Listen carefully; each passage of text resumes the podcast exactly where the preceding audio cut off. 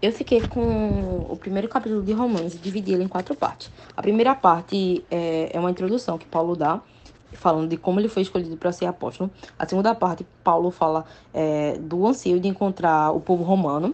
A terceira parte, Paulo fala sobre o poder do evangelho. E a quarta parte, Paulo fala de como o mundo tem se tornado malicioso e pecaminoso, né? Como as pessoas têm se tornado assim.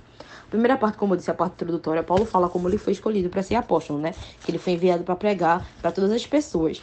Ele fala no versículo 5 assim: Agora, por meio dele, recebemos graça e apostolado para chamar entre as nações um, um, povo para a obediência da fé. E vocês também estão entre os chamados para pertencerem a Jesus Cristo. Isso ele já está falando diretamente com o povo romano, né? Que já liga a segunda parte.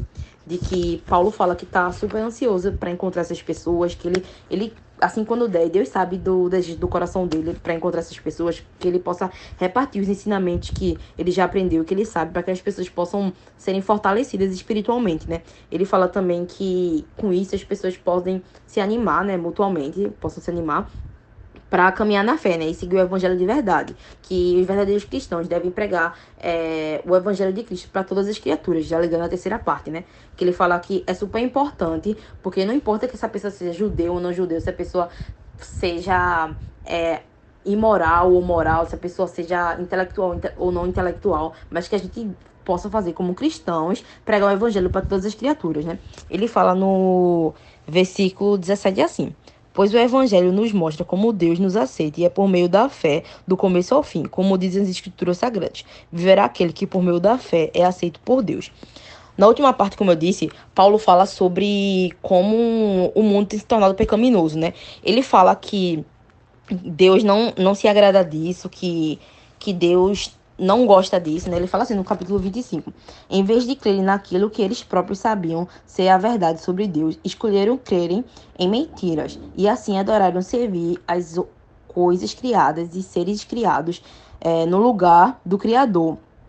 Então, que o pessoal, hoje, hoje em dia, no caso, a humanidade é, preferiu criar imagem e outras coisas, simplesmente para não acreditar em Jesus, né? E, exatamente, e justamente como Deus não estava se agradando disso, mas Deus nos deu livre-arbítrio. E essas pessoas preferiram praticar coisas vergonhosas, como ele falou, né? São pecados, tipo da homossexualidade. As pessoas começaram a matar, a fofocar, a mentir, a agir com ganância, arrogância, agir com ódio e sentir inveja das pessoas. E ele fala que, inclusive, essas pessoas nem acreditam na família. E que, além de fazer tudo isso, de não acreditarem em Deus e tal, e praticar essas coisas, ainda incentivam outras pessoas a, a praticarem as mesmas coisas, sabe? E Deus fala, e Paulo fala, né, que Deus vai demonstrar sua ira sobre essas pessoas. Tipo, é bem pesado e só tá no primeiro capítulo. Até o próximo capítulo.